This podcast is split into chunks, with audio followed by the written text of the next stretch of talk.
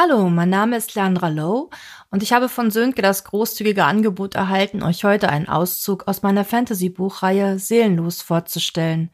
Es war nicht leicht für mich, ein geeignetes Kapitel herauszusuchen, da ich aus eigener Erfahrung weiß, wie schwierig es ist, in eine Handlung einzutauchen, die aus mehreren Bänden besteht. Ich möchte euch daher den Anfang vom ersten Band mit dem Untertitel Die Engelssuche vorlesen, damit ihr erst einmal einen Einblick bekommt, worum es in dieser Serie überhaupt geht. Beginnen wir also mit dem Prolog. Deutschland, Juni 2006. Die Schlange an der Supermarktkasse schob sich nervig langsam voran und ließ einige der wartenden Personen lustlos aufstöhnen. Die 41-jährige Eleonora Del Marco nutzte diesen geschenkten Moment und kramte in ihrer Handtasche nach dem Lippenbalsam, als ihr ein schmaler, silbrig schimmernder Briefumschlag in die Hände fiel, welcher sich eigenartig warm anfühlte. Verwirrt riss Eleonora den Umschlag auf. Sie zog eine blütenweiße Karte hervor, auf der in einer schön geschwungenen, spinnwebdünnen Schrift nur ein Satz stand, der jedoch Eleonora augenblicklich vor Angst die Kehle zuschnürte. Bring ihn fort. Sie kommen. Ohne weiter auf das Unverständnis ihres Umfeldes zu achten, ließ Eleonora ihren Einkaufswagen stehen, schnappte sich lediglich ihre Handtasche und verließ fluchtartig das Einkaufszentrum. Sie hetzte zu ihrem Wagen, der auf dem weitläufigen Parkplatz stand, und stieg eilig ein. Im Laufen zog sie zuvor noch ihren Mantel aus und warf diesen nach dem Einsteigen zusammen mit ihrer Tasche achtlos auf den Beifahrersitz. Hallo, Mamilein, wohin so eilig? fragte eine spöttische dunkle Stimme. Erschrocken schrie Eleonora auf und fuhr herum. Auf der Rückbank lümmelte sich ein auffällig gekleideter Mann und stieß den bläulichen Qualm einer Zigarette aus. Wer, Wer sind Sie? stieß Eleonora hervor, obwohl sie es bereits ahnte.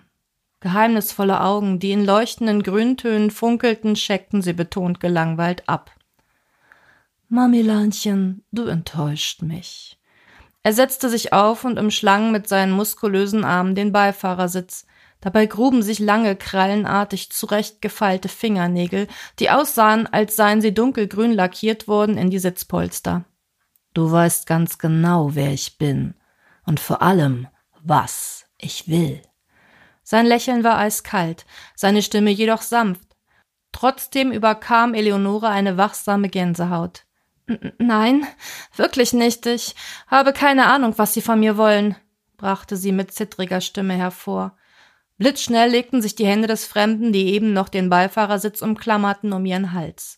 Sie zuckte zusammen, als sich sein Daumennagel schmerzhaft in ihre Haut bohrte, spürte dabei, wie einzelne Tropfen Blut warm ihre Kehle herabrannen. Wo ist deine Brut? zischte der Fremde dicht an ihrem Ohr. Du wirst mich jetzt zu dem kleinen Bastard bringen, oder du machst gleich deinen letzten Atemzug, Schlampe. Eleonora nickte mechanisch und versuchte verzweifelt, ihre aufsteigende Panik unter Kontrolle zu bringen. Die schlanken Hände verschwanden. Der unheimliche Fremde kletterte durch den Zwischenraum des Vordersitzes nach vorne auf den Beifahrersitz, nachdem er ihre Sachen mit einem Tritt in den Fußraum befördert hatte. Er schüttelte seine leuchtend rote Mähne in den Nacken und grinste sie an. Na dann, worauf wartest du noch? Brauchst du eine Extra-Einladung? Fahr endlich los, forderte er. Er machte es sich bequem, indem er eines seiner langen, wohlgeformten Beine, die in hautengem rotem Leder steckten, ausstreckte und sich mit dem Hacken des anderen Beins lässig gegen das Armaturenbrett abstützte. Eleonoras Gedanken arbeiteten fieberhaft, während sie das Auto durch den dichten Stadtverkehr lenkte. Sie durfte nicht zulassen, dass dieser Typ, wer immer er auch war, Jalima in die Finger bekam. Sie erinnerte sich sofort wieder an Andres Worte in der Nacht vor seinem mysteriösen Unfall – so als sei es erst gestern gewesen. Damals. Sie hatten sich gerade geliebt. Eleonora lag zufrieden neben André und hatte sich wie eine träge Katze an seine Brust gekuschelt. Er strich zärtlich über ihren Rücken, tief in Gedanken versunken. Woran denkst du, Liebster? fragte sie, während ihre Finger mit einer seiner rabenschwarzen Haarsträhnen spielten. Es geht um unseren Sohn, antwortete er. Du musst mir etwas versprechen. Sein ernster Tonfall ließ Eleonora aufhorchen.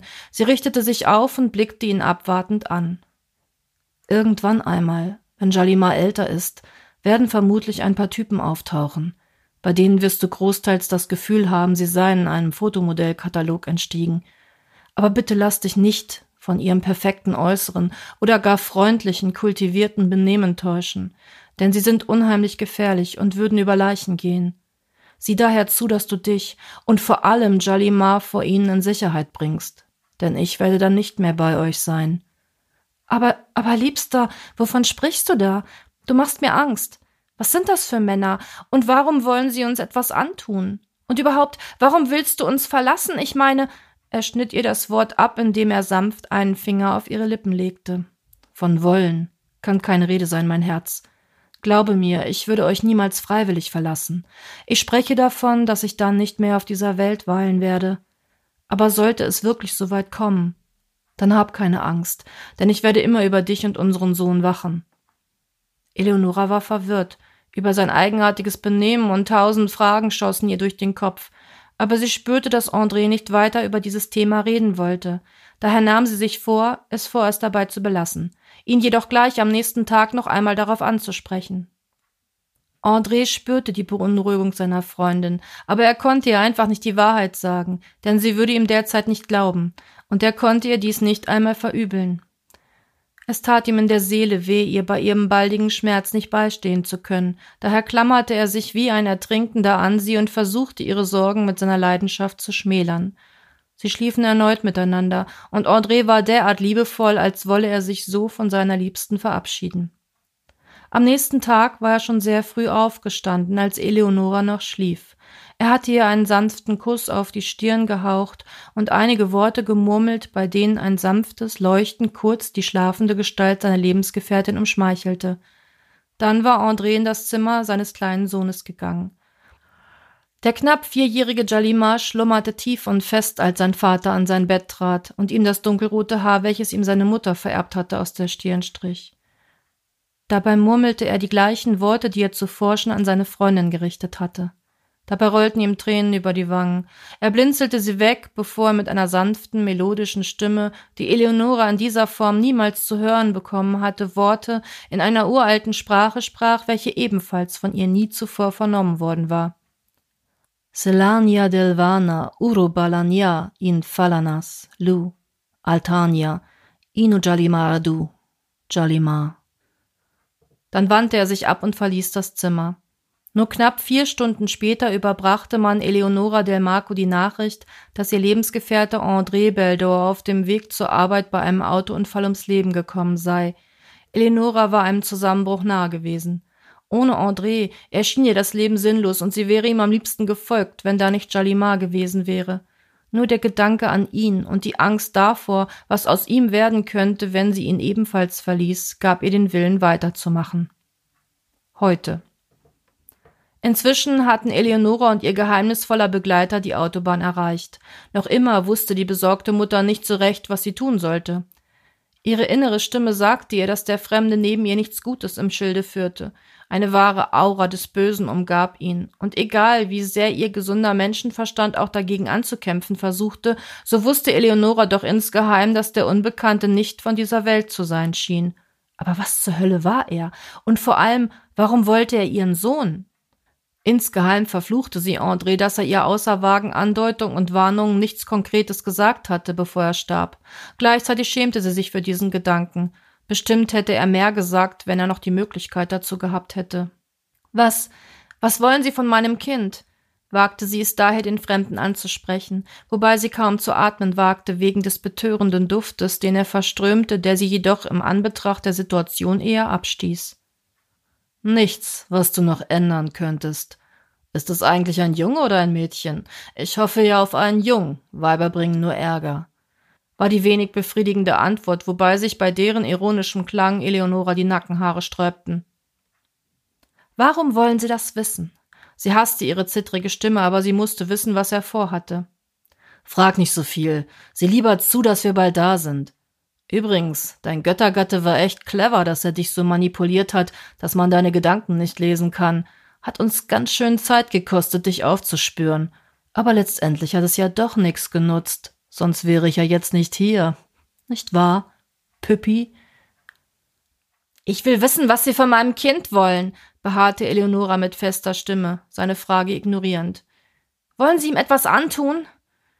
Der Fremde lachte, aber es war kein angenehmes Lachen, es klang kalt und herzlos. Wollen Sie ihm etwas antun? äffte er sie mit verstellter Stimme nach. Oh, ihr Menschen seid so jämmerlich. Nein, ich will mit dem Balk Backe Backe Kuchen spielen, du blöde Gans. Natürlich tue ich ihm etwas an. Oder denkst du etwa, ich bin ein lieber Onkel, tätschli ihm das Köpfchen und sing es dann in den Schlaf?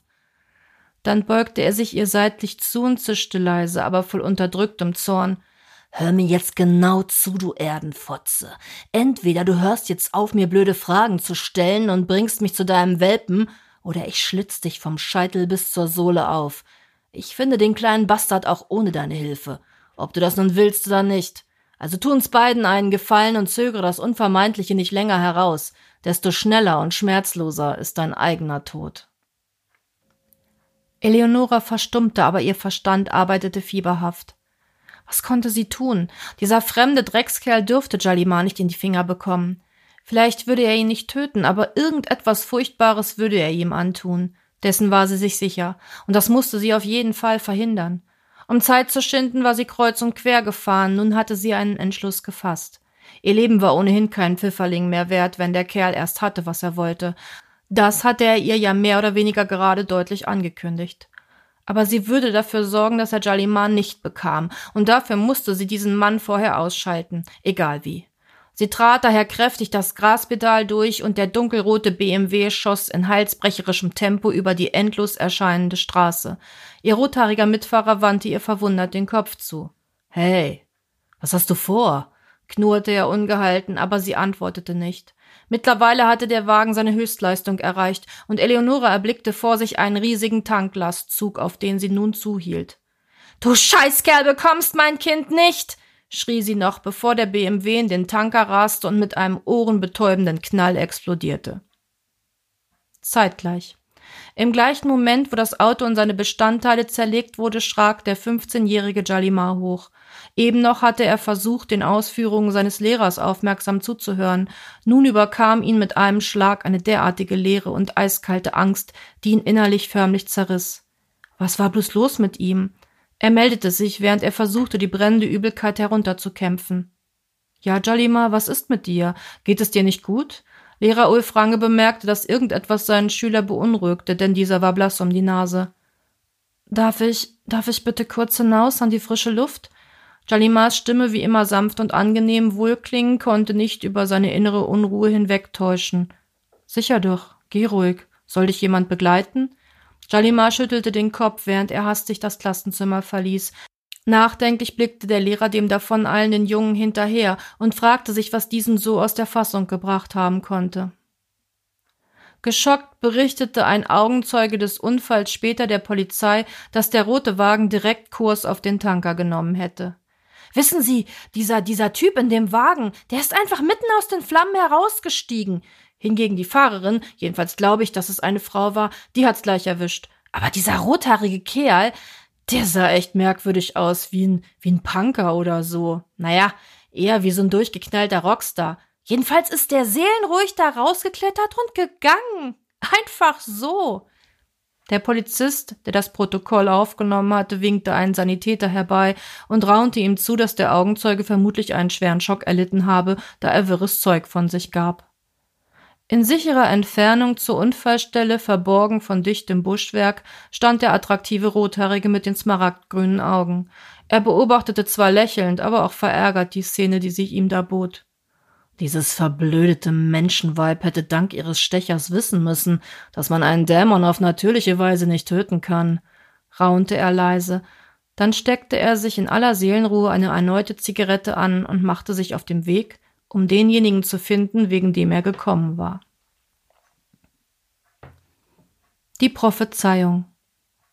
Er war der letzte von ihnen, Allein diese Tatsache brachte das Gleichgewicht zwischen der Seite des Lichts und der Seite der Dunkelheit durcheinander. Ein gesunder Ausgleich beider Seiten musste bestehen bleiben, nicht allein um den Frieden zwischen den freien Völkern zu wahren, sondern um ihr Überleben zu sichern. Ein Yin und Yang, wie es die Menschen bezeichnen würden, Shalaha in der uralten Sprache der Elben, da das eine nicht ohne das andere existieren konnte, die Seite des Lichts hatte dies verstanden, wohingegen die Seite der Dunkelheit ohne Rücksicht auf Verluste nach der alleinigen Macht strebte. allen voran er, weil abgrundtiefer Hass ihn antrieb. Hass und der Wunsch nach Rache, Rache an den Völkern des Lichts, Rache für die Vernichtung seines eigenen Volkes. Der letzte Dämon Altanias blickte lächelnd in den mannshohen Spiegel, vor dem er aufrecht stand. Ein Lächeln, dem ein sterbliches Wesen nur schwer widerstehen konnte. Er wusste, dass, wenn er es richtig anstellte, er die uneingeschränkte Macht über Altania und all seine Bewohner erlangen konnte. Denn niemand, nicht einmal magische Wesen wie das herrschende Elfenvolk, vermochten es einem Dämon Einhalt zu gebieten. Nur ein Engel war ihm ebenbürtig. Aber jene waren im letzten großen Kampf gegen die Herrscher der Finsternis vernichtet worden. Bitte bringt unseren Sohn herbei.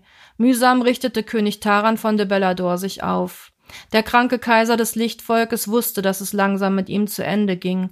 Trotzdem blickte er ohne Angst in die vor ihm liegende Zukunft. Er würde eine bessere Welt betreten, eine Ebene, die jenseits aller Schmerzen und negativen Schwingungen lag. Doch etwas ließ ihn noch zögern und erfüllte sein Herz mit Furcht. Bevor er ging, musste er seinen ältesten Sohn auf einen Kampf vorbereiten, der nicht nur für seine Welt entscheidend war, sondern auch für viele andere, auch für die, in welche Taran gehen würde. Aber hier auf Altania, dem Reich der sieben Monde, würde dieser Kampf entschieden werden. Allerdings, um den Sieg davon zu tragen, würde sein erstgeborener Sohn in eine der anderen Welten reisen müssen, jedoch zuvor. Mein Gebieter, euer Sohn, verkündete die Stimme seines ersten Ministers Lord Mayflow von The Crut, und riss Taran aus seinen Grübeleien. Mit einer geschwächten Handbewegung gab der Angesprochene allen übrigen Anwesenden, die an dem gleich folgenden Gespräch nicht dabei zu sein hatten, zu verstehen, dass sie sich zurückziehen sollten. Außer wenigen Bediensteten verließen alle ohne weitere Aufforderung den Raum. Einzig Tarans Hauptfrau Aldiana, die Mutter des Kronprinzen, zögerte merklich, da sie sich nur äußerst ungern von ihrem Gemahl trennen wollte. Ungeachtet dessen ein stummer Befehl seiner müden Augen ließ schließlich auch sie Tarans Wunsch Folge leisten. Als Aldiana an ihrem Sohn Albion vorbeischritt, um das Gemach des Kaisers zu verlassen, drückte sie aufmunternd dessen Arm.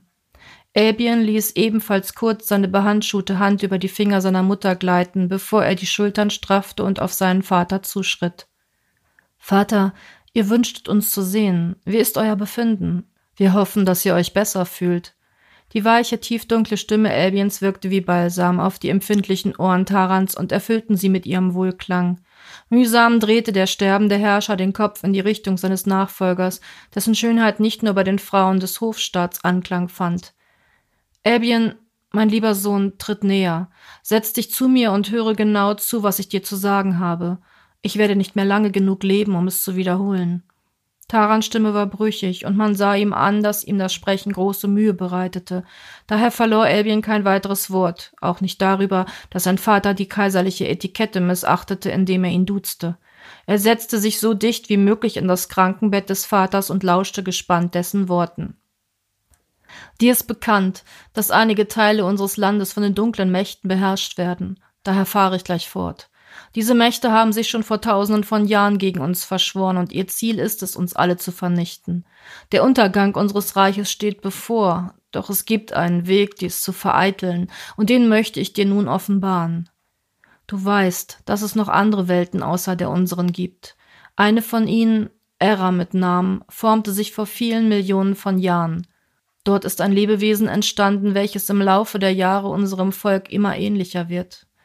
Dieses Lebewesen, welches sich selbst Mensch benennt, wird letztendlich das Verderben seines Heimatplaneten sein, aber auch der Schlüssel zur Lösung unseres Problems. Und was hat das mit mir zu tun, Vater? Viel, mein Sohn. Unser aller Schicksal liegt in deinen Händen. Du wirst einer harten Prüfung unterzogen, um diese Aufgabe zu lösen, die ich an dich gestellt ist. Du musst in die Welt dieser Menschen reisen, genau genommen durch ihre verschiedenen Zeitepochen. Doch zunächst musst du den Eingang zu ihrer Dimension öffnen. Allein der selbsternannte König des Vampirvolkes, ein Uralter mit Namen Wladimar Grevin, weiß, wie du den Schlüssel für diesen Weg finden kannst. Aber er wird dir dieses Wissen nicht ohne weiteres verraten. Er ist gerissen, heimtückisch und schlau. Er hat nur einen schwachen Punkt. Seine Urenkeltochter Sheridan. Über sie könntest du das Vertrauen Vlads erreichen, dennoch musst du vorsichtig sein. Die Vampire sind ein nachtragendes Volk. Sie haben uns unseren Sieg über die Anhänger der Finsternis nie verziehen und werden dir daher mit Misstrauen, wenn nicht gar Hass begegnen. Ein falscher Schachzug von dir und du bist verloren. Ich werde aufpassen, Vater, aber wie komme ich an diese Sheridan heran? Dies vermag ich dir nicht zu sagen. Ich weiß nur, dass sie inmitten ihres Volkes lebt. Du wirst wohl oder übel mit dieser Ungewissheit die Reise nach Nordosten antreten müssen. Wie du weißt, ist es ein langer und vor allem nicht ungefährlicher Weg zum Vampirvolk. Daher ist es am sichersten, du nimmst eines unserer geschätzten Flugtiere als Transportmittel. Das wird deine Reise nicht nur entscheidend vereinfachen, sondern auch verkürzen. Lass dir dennoch von Lord Mayflow eine Karte geben. Wenn du dann von den Vampiren das Wissen um den Schlüssel erlangt hast, setze deinen Weg unverzüglich fort. Betrete den Dimensioneneingang, den der Schlüssel dir öffnen wird, und reise durch die dahinterliegenden Zeittunnel in die Welt der Menschen. Du musst auf Erra elf Krieger finden, welche die verwaisten Plätze unserer gefallenen Engelkrieger einnehmen werden. Es müssen Wesen voller positiver Eigenschaften sein. Diese Aufgabe wird weitaus schwieriger werden, als du jetzt denkst. Denn diese Lebewesen auf Erra haben sich überwiegend zu wankelmütigen und schwächlichen Kreaturen entwickelt. Die meisten von ihnen werden zu leicht zu beeinflussen sein. Du wirst lange suchen müssen. Am besten du reist durch mehrere Kulturen und Zeitepochen, denn nicht jede wird einen, erst recht nicht mehrere fähige Krieger hervorbringen, die dieser Aufgabe gewachsen sind und zu Engeln werden können. Doch bedenke, mit jedem gefundenen Krieger wird auch der Gegenseite erlaubt sein, sich einen dunklen Kämpfer zu erwählen, um ihn in unsere Welt zu holen. Das Gleichgewicht der dunklen und der hellen Seite des Lichts muss bis zum großen Kampf hier auf Altania erhalten bleiben. Und da auch die menschliche Seele aus einer positiven und einer negativen Seite bestehen wird und es die Seele ist, die du von ihrer Welt mit in die unsrige bringen musst, wird sie sich vor dem Eintritt in den Tunnel spalten und ihren dunklen Teil in der Welt der Menschen zurücklassen. Und diesen Teil kann sich ein dämonischer Kriege zunutze machen, um den Weg in unsere Dimension zu finden. Wie? Auch das vermag ich dir nicht zu sagen. Also sei auf der Hut. Suche nach Menschen, die möglichst wenige Schwächen aufweisen, egal welcher Art. Je vollkommener die menschliche Seele, desto stärker und mit mehr Fähigkeiten wird der daraus entstehende Engelkrieger ausgestattet werden. Und desto schwerer hat es der Dämon, der ihm entgegentritt. Aber eines, mein Sohn, darfst du auf gar keinen Fall vergessen.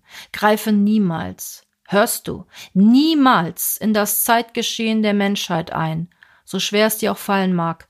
Du könntest damit den Ablauf der Geschichte derart verändern, so dass du deine Mission niemals erfüllen würdest, und das wäre unser aller Untergang.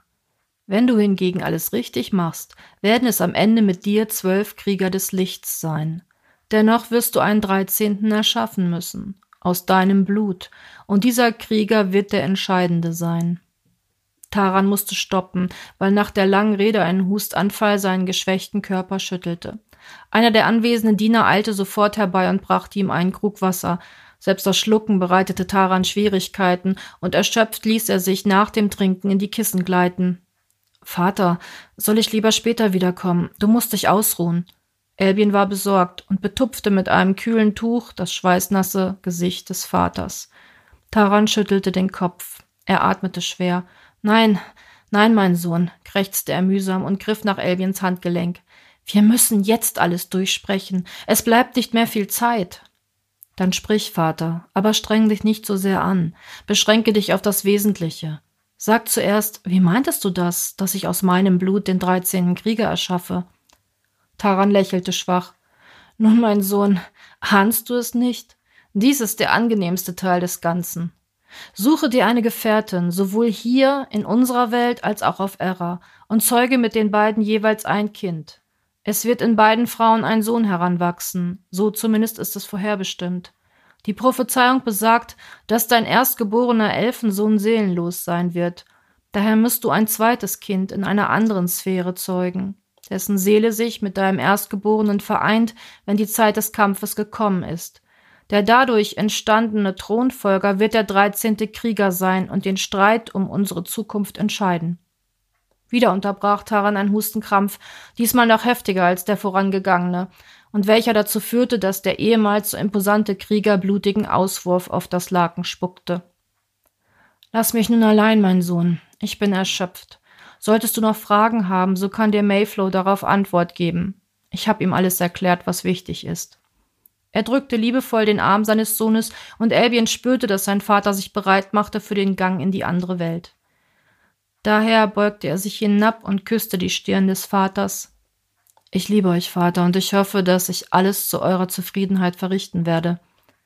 Taran hatte die Augen geschlossen und lächelte erleichtert. Es war alles gesagt, und er konnte jetzt, da sein Sohn vorbereitet war, voller Zuversicht diese Welt verlassen. Schweren Herzens ging Albion, doch bevor er die Gemächer seines Vaters verließ, hörte er noch, wie dieser sagte Ich weiß, dass ich mich auf dich verlassen kann, mein Sohn, du wirst ein guter und gerechter Herrscher sein. So, ich hoffe, ich habe euch ein bisschen neugierig auf meine Buchserie Seelenlos gemacht, welche ihr auf allen gängigen Plattformen und auch als Print auf meiner Website leandralow.de erwerben könnt. Vielen Dank für eure Aufmerksamkeit und vielleicht bis zum nächsten Mal. Eure Leandra Low.